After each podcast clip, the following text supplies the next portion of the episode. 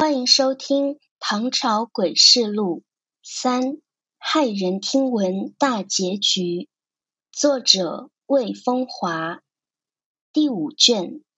唐人轶事，最易是长安。入仕途后，李淳风于贞观十五年任太史丞，掌管天象与历算。